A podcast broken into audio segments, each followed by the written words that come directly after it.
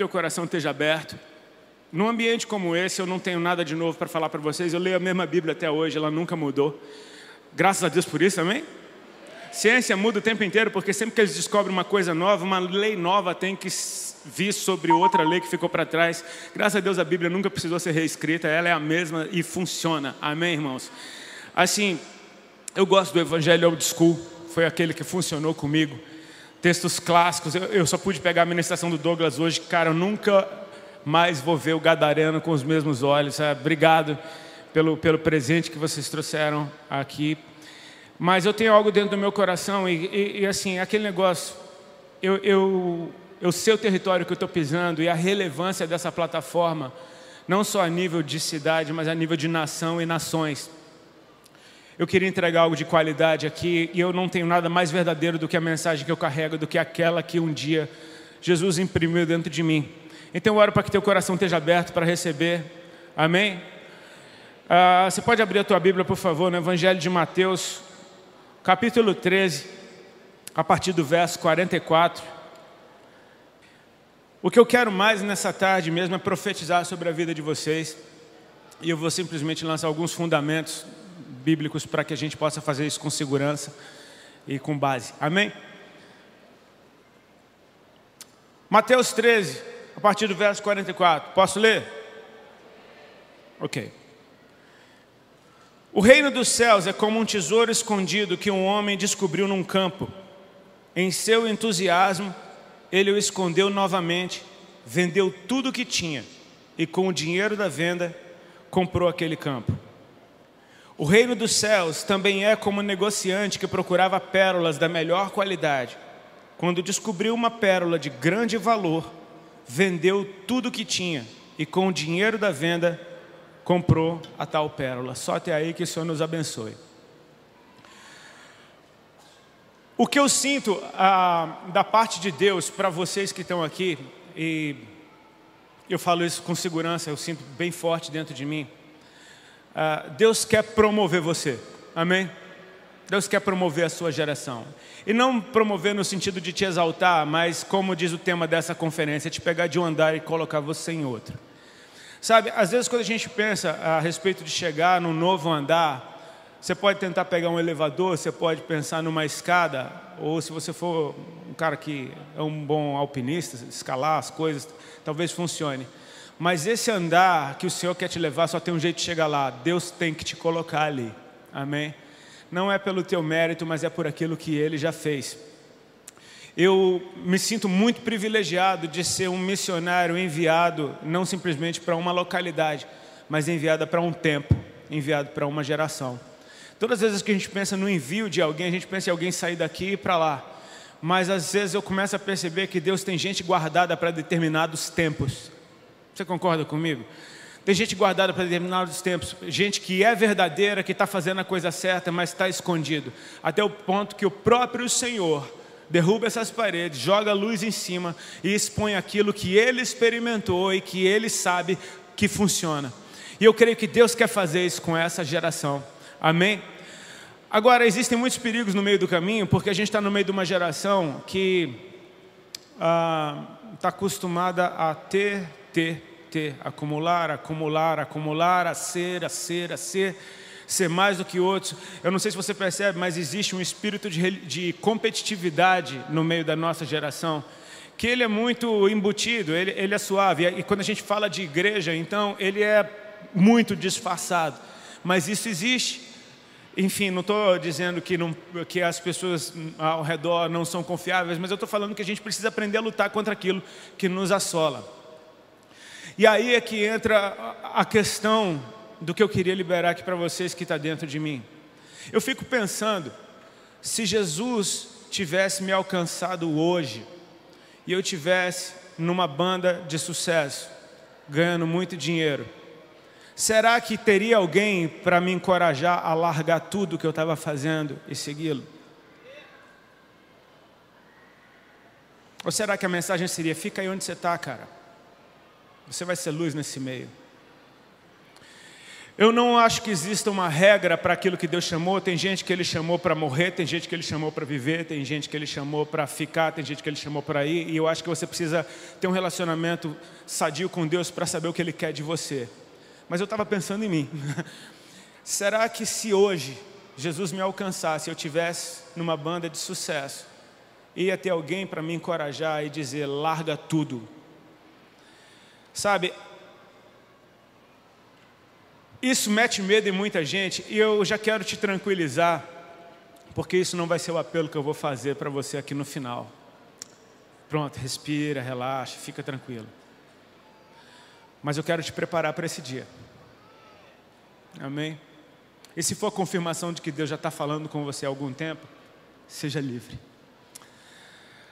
Quando a gente vê um texto como esse, uma parábola que Jesus, não foi um pastor legalista que trouxe, foi Jesus uma parábola a respeito do reino dos céus. Ele fala que é semelhante a um homem que encontrou um tesouro, escondeu de novo, foi e vendeu tudo o que tinha para comprar aquele pequeno pedaço de terra, porque ele sabe o que está ali dentro. Mais do que isso, ele fez isso com alegria, com entusiasmo. Cara, aos olhos dos outros, aos olhos de quem não teve a experiência, aos olhos de quem não, quem não sabe o que tem naquela terra, isso é a maior burrice da história. Isso é como rasgar um bilhete premiado da Mega Sena. Isso é como você queimar dinheiro, é, enfim. Não vai faltar gente para te dizer, você tem certeza do que você está fazendo? Eu te falo isso por experiência. Eu não vou dizer isso com falsa modéstia, mas com realismo. Eu sei que eu não sou o melhor pregador da minha geração, eu não tenho curso de teologia nem seminário, eu sei que eu não sou o cara que mais sabe Bíblia, eu não sou o melhor compositor, eu estou longe de ser o melhor cantor, mas eu sei de uma coisa que Jesus colocou dentro de mim. Foi um crédito diante da igreja por causa de uma loucura que eu fiz um dia. Uma loucura que eu fiz um dia. E eu vou, te, eu vou chamar de loucura, eu não vou nem usar a sabedoria desse texto, porque esses homens nessas duas parábolas, tanto que comprou a pérola como que comprou o campo, sabia o que estava fazendo. Eu chamo de loucura da minha parte, porque eu não fazia a menor ideia do que eu estava fazendo. Sabe, tipo, quando você vê, fez, e agora, o que, que eu faço da minha vida? E eu agradeço a Deus pelo amor dele na, pela minha vida, porque fazem 18 anos que ele me comprova que eu fiz o melhor negócio que eu podia fazer, foi o melhor investimento que eu podia ter feito. Foi cometer aquela loucura diante de Deus. Deixa eu te falar um pouquinho a respeito de economia. Eu sou um jumento, eu não terminei nem o segundo grau, mas eu quero, me, eu quero ser ousado, eu quero transgredir, amém? Quarta-feira eu estava ministrando, quinta-feira passada eu estava ministrando para acadêmicos, para professores, cientistas de faculdade. E eu falei, Deus está contando piada agora. Amém? Mas deixa eu falar um pouco da economia do reino do céu. E ela se parece muito com isso. Deixa eu contar uma parábola.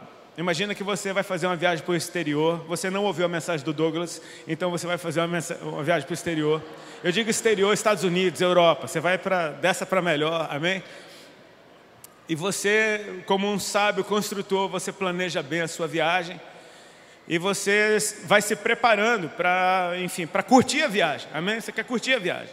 Se você se prepara antes, você pode curtir bem. Se você se preparar pouco, você curte pouco. Mas você vai curtir, eu profetizo, você vai curtir. Você começa a juntar aqueles seus reais. E você vai juntando, porque eles têm um propósito, eles têm uma finalidade. E você vai juntando. E o bolinho vai aumentando. E o bolinho vai crescendo. E você vai ficando apaixonado por aquele bolinho, porque aquele bolinho, cara, Talvez você nunca tenha conseguido ver um bolinho daquele na sua mão antes, mas agora você está vendo porque você se disciplinou. Então o bolinho está aumentando, ele vai aumentando, e, e ele vai ficando um tamanho maneiro. Você fala, cara, eu acho que eu nem vou mais viajar. Mas tudo bem, a viagem está comprada, enfim, você tem esposa, aí você prometeu, você vai. O bolinho está aumentando, está aumentando, está aumentando, está aumentando. Você vai observando o câmbio da moeda, e, e enfim, você entende, é agora, velho é agora que eu vou converter o meu bolinho. Então você pega o seu bolinho com todo o cuidado do mundo, bota numa bolsa disfarçada, bota num, numa caixinha de Big Mac para ninguém crescer os olhos. Mas você vai, amém? Você está indo, você está indo com fé, meu bolinho, foi para esse dia que você foi gerado. E aí você chega lá no câmbio e você fala, eu quero trocar esse bolinho num outro bolinho. E aí o cara fala, tá bom, a cotação é essa. Você fala, quê? Aí é, é essa, querido. Então aquele seu bolinho, ele vira um bolinho. E você fala, não é justo, cara. Eu, eu, vi você crescer esse tempo todo, como é que você foi encolher desse jeito de uma hora para outra? Que milagre ruim é esse, cara? Pelo amor de Deus. A vista, a, a nossa vista, você está fazendo um péssimo negócio, está trocando um bolão por um bolinho, mas na real os dois estão valendo a mesma coisa no momento. Porque aquele bolinho, o, o, pequenininho que você pegou, ele valoriza ainda. Se você guardar o bolinho, ele não aumenta o tamanho, mas aumenta o seu valor. Estou te falando um pouquinho de economia para a gente entender que o cara que trocou tudo o que tinha por aquele pequeno pedaço de terra, ele sabe o valor que aquilo tem. E as coisas do alto não têm preço, mas têm valor. Você consegue perceber a diferença? As coisas daqui você bota preço em qualquer coisa que você quiser, mas as do alto elas não têm preço, não é com o dinheiro que você compra, elas têm valor. Amém? Então assim, parece uma grande de uma borrada, mas o cara que sabe o que está fazendo, ele entende e por isso ele tem alegria de que ele está fazendo o menor negócio que ele podia fazer com a sua vida. Irmãos, se você ainda não acredita no que eu estou falando, pelo menos creia que há 18 anos eu estou vivendo esse milagre na minha vida e eu vou te dizer: Deus é fiel. Só que mais do que Ele te recompensar nessa vida, porque Ele prometeu que você será recompensado ainda nessa vida, mais do que isso é o tesouro eterno que está sendo gerado. Tem uma passagem bíblica que está em Atos capítulo 10, que fala da história de um centurião romano chamado Cornélio. E esse cara, a Bíblia diz que ele era piedoso, temente a Deus, que ele constantemente fazia esmola aos pobres e orações ao Senhor. Até que um belo dia aparece um anjo dentro da sua casa. Ele recebeu uma visita, digamos, ilustre. Ele recebe um anjo dentro da sua casa e ele, cheio de temor a Deus, ele diz: O que é isso, Senhor? E olha o que o anjo diz: Cornélio, as tuas esmolas e as tuas orações são um memorial diante do Senhor. Cara, eu quero começar então a, a, a, a colocar os meus olhos numa realidade de que, quando eu deixo algo pelo Senhor, eu não estou dizendo dar para Deus, porque Ele não precisa de nada seu, aliás, tudo que você tem foi Ele que te deu, é dele. Mas por Ele, algumas coisas acontecem. Uma delas é fantástica abre-se espaço dentro de você para mais dele. Você retira algo de dentro, esse espaço ficou vazio. E você fala, Senhor, eu estou te dando o espaço. Já não é a respeito do que você está tirando, mas é a respeito do espaço que está sendo criado dentro de você. Criado não, mas desocupado, para que o dono desse espaço possa ocupar. O espaço que você der é o espaço que ele vai ocupar. Quanto mais espaço você der, mais ele ocupa e você não faz ideia do tanto de vida e alegria que você vai ter quando o autor da vida, a própria vida, entrar dentro de você em dimensões que você ainda não experimentou. Agora, essa é uma das coisas que acontece. A outra que me choca é há um memorial diante de Deus. Você tem ideia que talvez na dinâmica do evento fosse assim: Cornélio temente a Deus, andando pela rua encontrava um pobre, e ele não fazia isso para parecer legal, porque a Bíblia diz que ele era realmente temente a Deus.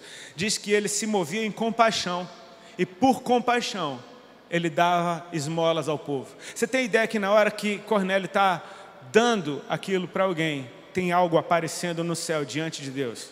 Tipo. Você consegue imaginar uma ilustração? Vou fazer a ilustração mais idiota do mundo, mas só para você tentar enxergar. O Senhor está sentado no trono e de repente apareceu um negócio diante dele e ele fixou os olhos naquilo e os anjos se cutucam e falam: Mano, o que é, que é aquilo? Não sei, mas deve ser legal porque Deus não tira os olhos daquele trem. E vai aumentando, e vai aumentando. Sabe o que é um memorial? É algo que está ali para trazer a lembrança, para trazer a memória. Cara, você tem ideia do que é ter algo que faz Deus lembrar de você causa de atitudes suas aqui.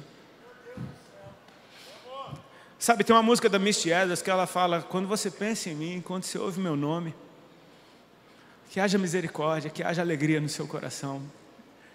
Sabe, Cornélio tinha um memorial diante de Deus, e isso não é uma parábola, isso é um, uma realidade eterna, uma realidade espiritual que o anjo está deixando ele saber. Tudo que você fez diante do Senhor subiu e está na presença dele. E a gente não está falando de um reino injusto cujas leis mudam. Porque assim, se eu começar a transferir meus bens para algum país da Europa ou para a América do Norte, enfim, porque eu quero ver, ver, lá porque é mais legal, a lei pode mudar e de uma hora para outra eu posso ser proibido de entrar lá e eu perdi tudo que eu tinha. Me lasquei. Investiu errado. Mas a gente está falando de um reino que é paz, justiça e alegria no espírito, de um reino eterno cujo rei reina para sempre. Ele é invencível. Eu não consigo imaginar um rei justo como esse, permitindo que tesouros meus cheguem lá, para de uma hora para outra a porta ser fechada na minha cara. Deixa eu dar mais um. Posso dar exemplos idiotas? Eu, eu amo exemplo idiota, amém? Porque até um idiota como eu pode entender. Você virou um comprador profissional. Porque brasileiro, quando viaja para fora, é uma loucura. A gente compra até o que não existe. É uma loucura com coisa. Brasileiro tem uma coisa com coisa que eu nunca vi. E eu, eu, eu, meu irmão, eu já fui isso, cara. Eu, eu, a primeira vez que fui para América, eu voltei com dois tênis de basquete que eu nunca usei. Eu não jogo basquete. Eu comprei porque estava barato, era promoção. Você compra um e ganha o outro. Eu falei, como não ter um tênis de basquete? Eu não uso tênis para começo de conversa. A gente compra o mundo. Até que você vai ficando menos bobo e fala, cara, eu, eu vou só comprar o que eu preciso. Só o que eu quero. Até que você vai ficando bem sinistro nessa área, você percebe, mamão não me domina. Eu vou e não vou comprar nada. Mas tem umas coisinhas que você quer. Então imagina que agora você ficou profissional, e o profissional ele faz assim, meu irmão. Ele compra daqui. Ele compra online. Ele manda entregar. Ele tem um endereço de onde ele vai ficar e ele manda entregar. Poucas e boas. Aquele negócio que é tão chato de trazer que você manda entregar. Você botou o endereço, comprou a sua moeda aqui, pagou um treco lá e vai chegar. Imagina que você é o funcionário do hotel que vai receber a sua encomenda. Você está lá trabalhando um dia, de repente chega uma caixa grande. O cara vai pegar a caixa, ô, oh, tá pesada essa caixa. Mano, o que, é que será que tem aqui dentro? Está difícil de carregar, mas pensa que o cara não vai abrir para olhar o que tem na caixa, ele não sabe o que tem na caixa. Meu, mas é grande, é pesado. O que é está escrito nessa caixa? Está escrito Rodolfo Abrantes. Quem é Rodolfo Abrantes? Is Rodolfo Abrantes? É o dono da caixa. Sabe o que, é que essa caixa está dizendo para o cara? Rodolfo Abrantes está chegando. Eu não sei se você pegou a ilustração boba. Mas quando eu começo a transferir, a fazer o câmbio das minhas riquezas e transformá-las em tesouros, você consegue perceber que tesouro é bem melhor do que riqueza? Quando eu começo a transferir, isso está anunciando. Minha bagagem está indo na minha frente. Tem algo muito melhor do que o tesouro eterno, é a vida eterna tem um lugar feito para mim.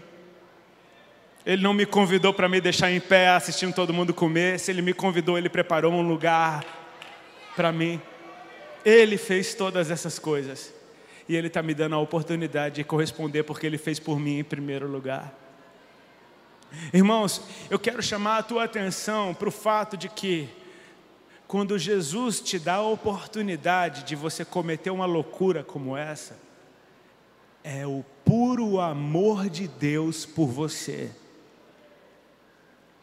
Tem um texto que queima dentro de mim. Eu tenho temor, às vezes, até de pregar ele, porque eu sei que o pessoal arrepia. É pior que Apocalipse. É o texto do jovem rico. Diz a Bíblia, está lá a, a, o, o evangelho que ilustra ele da forma que eu mais gosto, está em Marcos 10, a partir do verso 17. Diz assim: Jesus pondo-se de caminho, um homem correu ao seu encontro ajoelhou-se diante dele e disse: Bom mestre, o que farei para herdar a vida eterna? Jesus então respondeu: Por que tu me chamas bom? Não há ninguém bom senão um que é Deus. Obedece os mandamentos: Não defraudarás, não adulterarás, não dirás falso testemunho, honra pai e mãe. Então o jovem disse para ele: Senhor, tudo isso eu já tenho feito desde a minha infância, desde a minha juventude. Então Jesus, olhando para ele, o amou e disse: Só uma coisa te falta. Vai, vende tudo que você tem, dá para os pobres e terás um tesouro nos céus. Depois vem e me segue. Até aí está perfeito. Só que o homem retirou-se, contrariado e muito triste, porque ele era dono de muitas propriedades. Dono de muitas propriedades, perdão. Final triste. Mas vamos lá. Cara, eu olho para esse jovem rico e consigo enxergar profeticamente o desenho de uma geração excelente. E eu creio que eu estou diante de uma geração excelente. Amém? Não é para puxar sardinha de vocês, não, mas a igreja desse tempo acordou que para Deus não é de qualquer jeito como era antigamente. Ah, é para Deus, meu irmão, vai, toca aí, para Deus, nem afina, vai, é para Deus. Não, não, é para Deus, então, meu irmão, ah, velho, se eu era legal na época do cão, para Deus vai ter que ser muito melhor. Para Deus tem que ser o melhor som, a melhor luz. Para Deus eu vou botar minha melhor roupa, meu melhor terno, meu irmão. Você está vendo? Não exige muito, cada um, ninguém pode dar o que não tem, amém? Mas está na régua. Vamos lá. Porque gel é autoridade, amém? Gel é autoridade, a galera respeita gel. Pensa que Jesus está falando para uma geração excelente, para um cara que, além de ter muitas posses, e no Antigo Testamento, se você é familiar com isso, ter muitas posses é sinal de favor de Deus, de que Deus te abençoou, você fez o que era certo, Deus te abençoou. Esse cara tem muitas posses, talvez ele ande nas ruas e as pessoas o louvem. E não só isso, esse cara é temente a Deus porque ele obedece todos os mandamentos. Meu irmão, não é pouca coisa, esse cara é excelente. É uma geração excelente que, além disso tudo, tem humildade para correr atrás de Jesus, se ajoelhar diante dele e perguntar algo. Tipo, ele reconhece que Jesus é maior, ele reconhece que ele não sabe tudo. Cara, esse cara está virando meu herói? Esse cara é sinistro. E ele está dizendo, bom mestre, o que eu faço para dar a vida eterna? Então, assim, ok, a gente conseguiu desenhar já alguém com um potencial bizarro, alguém que já está funcionando, alguém que, cara, eu queria que casasse com a minha filha.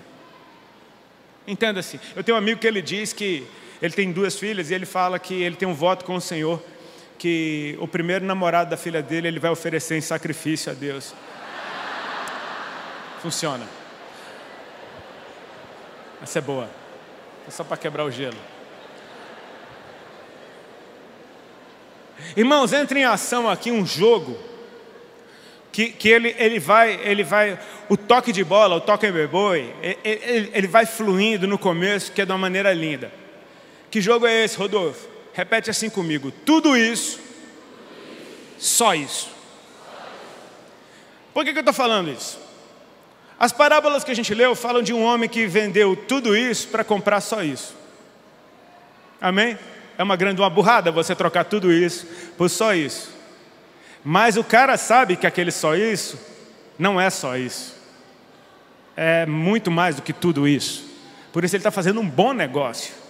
Ele está pegando tudo isso para trocar por muito mais do que tudo isso. Parece só isso. E quando você troca, você percebe que o tudo isso era só isso diante de tudo isso? Eu te embolei todinho. Desculpa, mas é mais ou menos por aí. O jovem rico, ele chega diante de Jesus e ele diz: Senhor, o que é que eu faço para herdar tudo isso? Só que o tudo isso que ele está pedindo é só isso que ele está pedindo. Ele só está pedindo uma coisa para Jesus, não está pedindo um monte de coisa, ele está pedindo só isso. E o só isso é tudo isso. Tipo, eu só quero a vida eterna. Cara, esse cara está acertando o alvo. Só quero tudo isso. E aí Jesus diz para ele: se você quer só tudo isso, então você só faz tudo isso. Empatou. Está vendo que o toque de bola está fantástico. Eu só quero tudo isso. Jesus fala, então só faz tudo isso. Aí o cara diz, mas tudo isso eu já faço. Aí Jesus fala, então só falta isso. E o só isso que falta é vende tudo isso. Você percebeu a doideira que ficou? É, o toque de bola estava legal. Tem uma hora que Jesus começa a driblar você, velho. E aí tu não pega, meu amigo. Amém? Da cabeça para baixo tudo é canela. Você percebe que agora a coisa parece que Jesus fez uma pegadinha.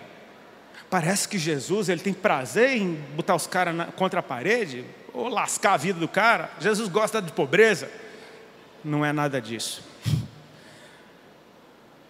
tem aquela chavezinha no meio do caminho.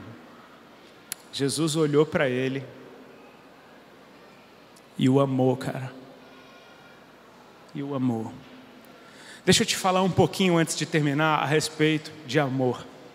Eu sou casado há 18 anos e eu tenho aprendido a amar minha esposa. E graças a Deus ela também. A gente aprende que o amor tem muitas linguagens. Nem todo mundo reconhece amor da mesma forma. Por exemplo, a minha linguagem de amor que eu já aprendi é tempo de qualidade. Eu amo tempo de qualidade, andar na praia de mão dada, ir para um restaurante, comer, ficar conversando. Eu amo estar com ela. Às vezes eu acordo antes dela só para ficar olhando para ela, cara. Não, não querendo dar uma de bonzão, não. A bicha é linda mesmo, né? Rapaz, você vê o que é que dá alguém orar muito, outro não ora nada. É isso que acontece eu amo ter tempo com a minha esposa. A linguagem de amor dela é diferente da minha, e não significa que a minha é melhor ou a dela. Ela é uma fêmea completamente normal, ela gosta de presente, velho. Ela gosta de presente, mas ela também gosta muito de dar presente. Não tem ninguém que vá lá em casa que não saia com a sacolinha de coisa da Alexandre, porque ela ama dar presente, é a linguagem de amor dela. Então é assim que ela ama, é assim que ela quer ser amada. Ou seja, eu acho que coisa não tem valor, ah, eu só quero ficar com você. Ela fala, não, eu quero um negocinho. Leva tempo, e levou muito tempo, eu sou muito burro, leva muito tempo para você aprender a linguagem de amor do outro. Mas eu estou aqui com você esse tempo inteiro, mas ela fala, mas eu quero um presente. Parece interesseira, só pensa em coisas materialistas. Não, é a linguagem de amor dela. E eu preciso aprender a respeitar isso. Happy wife, happy life. Porque tem uma galera que escolheu não ter, então no woman, no cry, então beleza, fica aí na sua. Happy wife, happy life. Eu aprendi que eu tenho que fazer um pouco de esforço para que a minha linguagem de amor se converta na linguagem de amor dela, até que ela se sinta amada, porque quando eu tenho uma mulher que se sentiu amada, meu amigo, eu vou ter tempo de qualidade. Entendeu? Pega essa. Amém?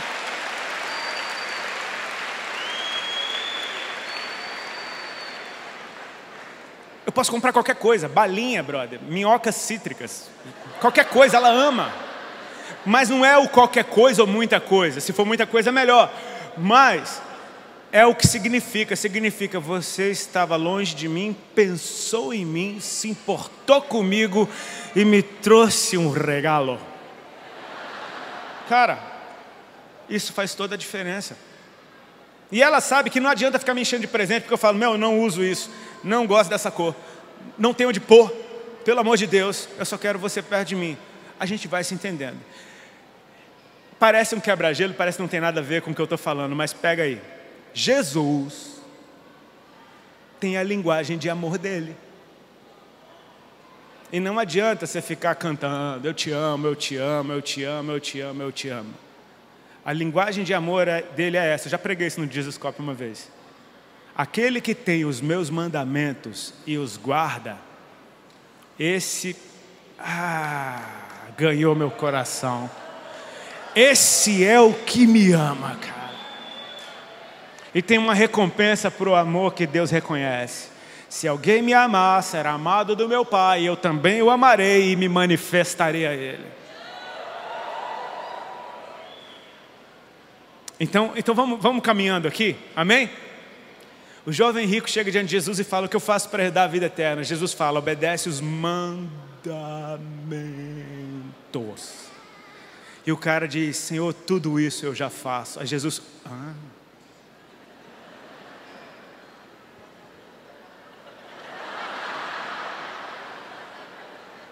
O olho de Jesus brilhou Ele olhou para o cara e o amou. Ele o amou. Tipo, você. Eu quero você para mim, cara. Eu quero você para mim. Então Jesus abre a boca e diz: Só falta uma coisinha, querido, para que você possa ser meu.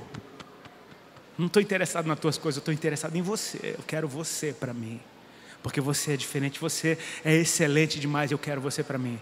Vai, vende tudo que você tem, dá para os pobres, e você vai ter um tesouro no céu, e depois vem e me segue. Você percebe que quando Jesus fala, já não é mais um vai, vende tudo que. Não, não, eu quero você para mim, porque eu te amo.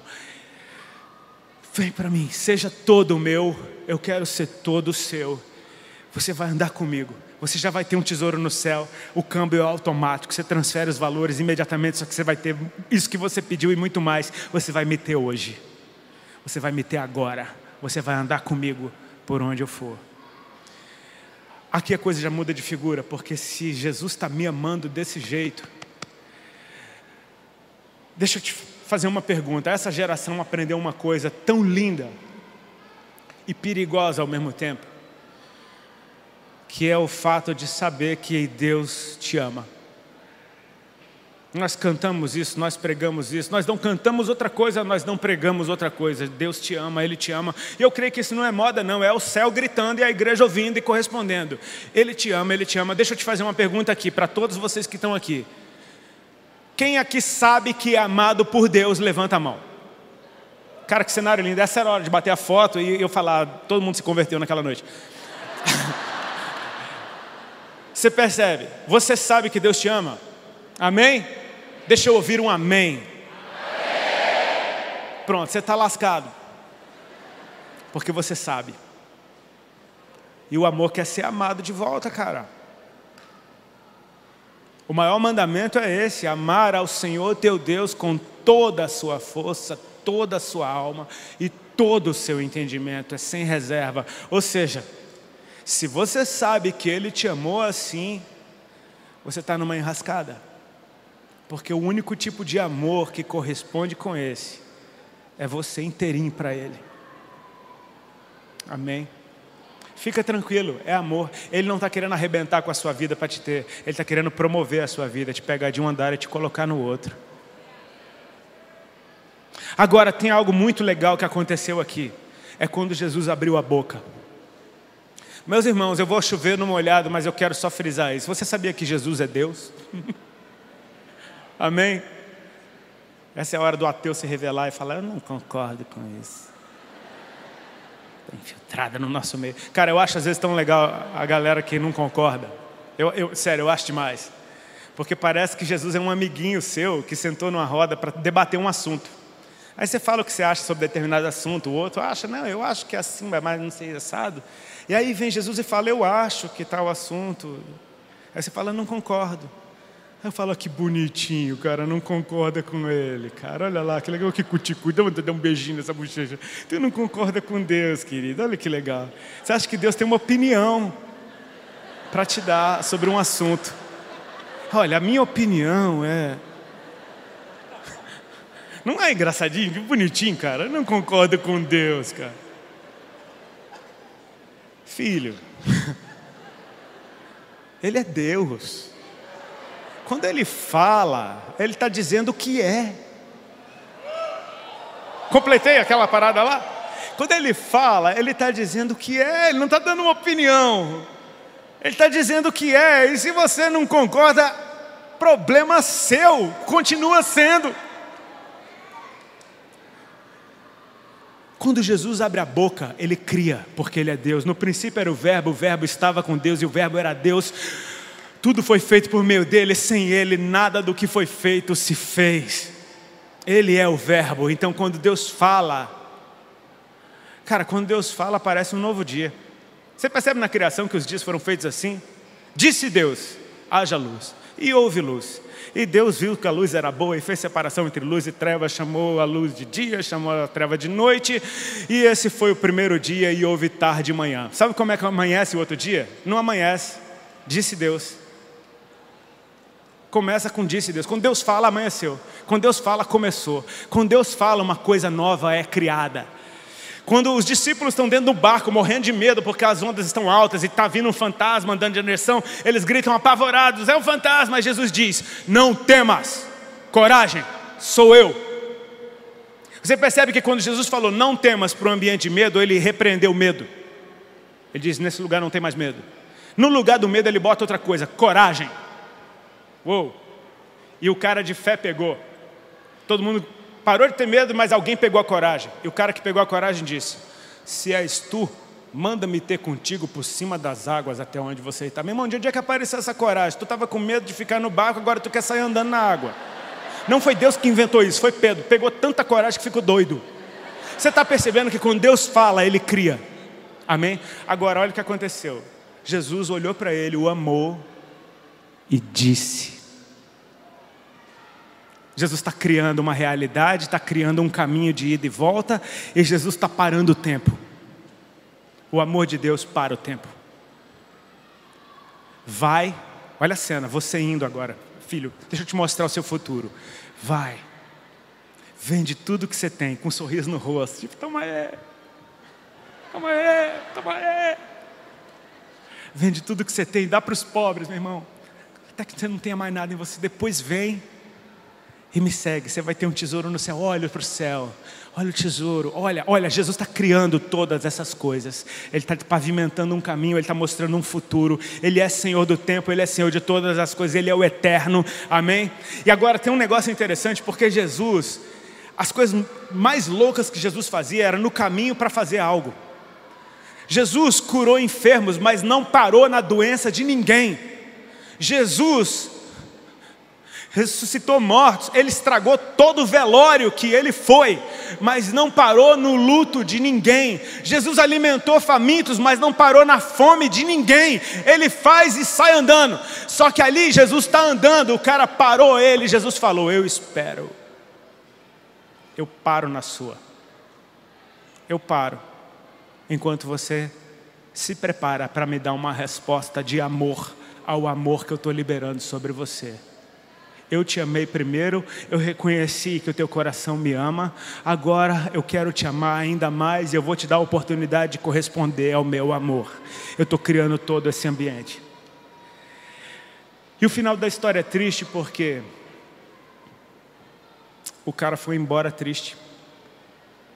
E meu irmão, é, eu sei que existem muitos, muitas causas de depressão nos nossos dias, nunca se ouviu falar tanto disso. Mas uma coisa que me choca a respeito da depressão é que a maioria das pessoas que tem depressão tem tudo. Você não vê a galera na periferia, mesmo na quebrada, sofrendo de depressão. É gente que tem tudo. E sabe quando você, tu, você tem tudo e sabe que não tem nada? E Jesus está te dando a oportunidade de descobrir a resposta da tua ansiedade. Cara, eu, eu não estou aqui batendo martelo, não sou cientista para isso, mas eu creio que Alguns tipos de depressão são o não ter dado uma resposta adequada quando o céu se abriu, o tempo parou, ele te amou, ele criou um lugar para você, ele criou um futuro para você e você simplesmente não ocupou nada disso. E você sabe que a vida que você sempre quis, melhor do que a que você sonhou, estava lá e você não está nela. Irmãos, assim, tem uma coisa que a minha mãe sempre me disse, eu não sei se a sua mãe disse para você, mas eu acreditei no que ela me disse, que eu não sou todo mundo.